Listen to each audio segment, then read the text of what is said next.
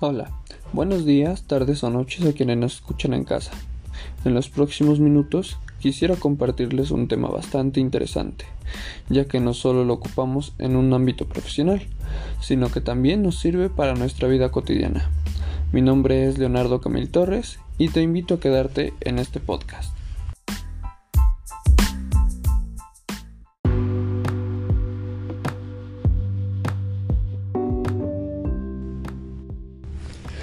Primero quiero preguntarte a ti, amable radio escucha, ¿qué es una competencia?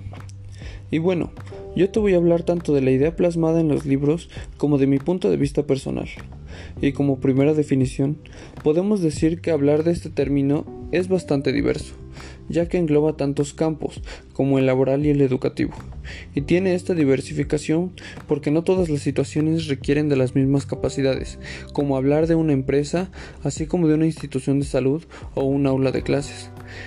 La definición que les comparto este día viene desde el Centro Nacional de Evaluación para la Educación Superior, por sus siglas Ceneval y nos menciona que una competencia es un saber hacer con conciencia, integrando las capacidades para desarrollar funciones y situaciones de trabajo en el nivel requerido por la actividad e incluye la anticipación de problemas, la evaluación de consecuencias y la posibilidad de participar activamente en la mejora de su trabajo y de su actividad.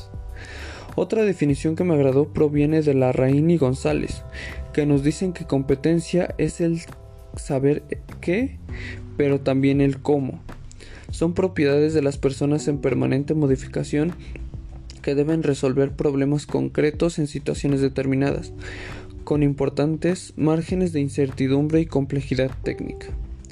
Y desde una perspectiva más personal, me gustaría compartirles que una competencia es un conjunto de capacidades humanas que abarcan desde diferentes conocimientos, que son el saber saber, habilidades, el saber hacer y actitudes y valores, el saber ser, de manera integral para saber desempeñar tareas específicas desde cualquier contexto y resolver con esto distintas problemáticas de la cotidianidad. Ahora quiero preguntarte, ¿cuáles son los elementos que convergen hacia el desarrollo de una competencia para lograr el propósito de aprendizaje?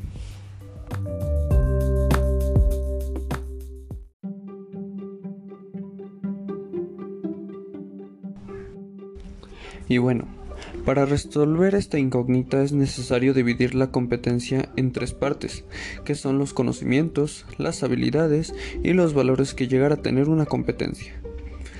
Los elementos que describe Subiria con respecto a estos elementos son Dentro de los parámetros de los conocimientos se definen como el saber hacer algo.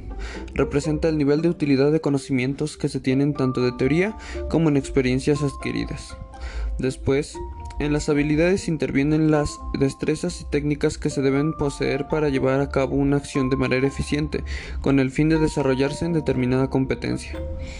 Al último, pero no menos importante, los valores que se deben tener van de la mano con las actitudes que debe tener una persona para poder aplicar la competencia en determinado momento, definiendo la forma en cómo actúa una persona y si es apta para dominar cierta competencia.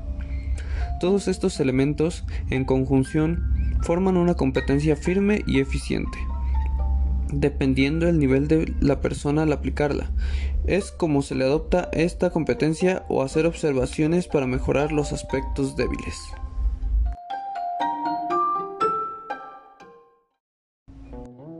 Por último, ¿qué relación existe entre el logro de un aprendizaje y el desarrollo de una competencia?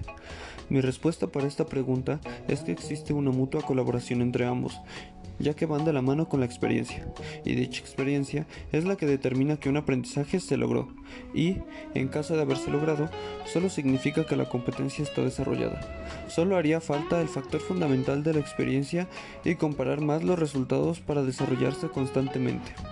Bueno, mis estimados radioescuchas, yo soy Leonardo Camil y esto ha sido todo por mi parte. Espero haya sido de su agrado este contenido. Nos vemos en la próxima.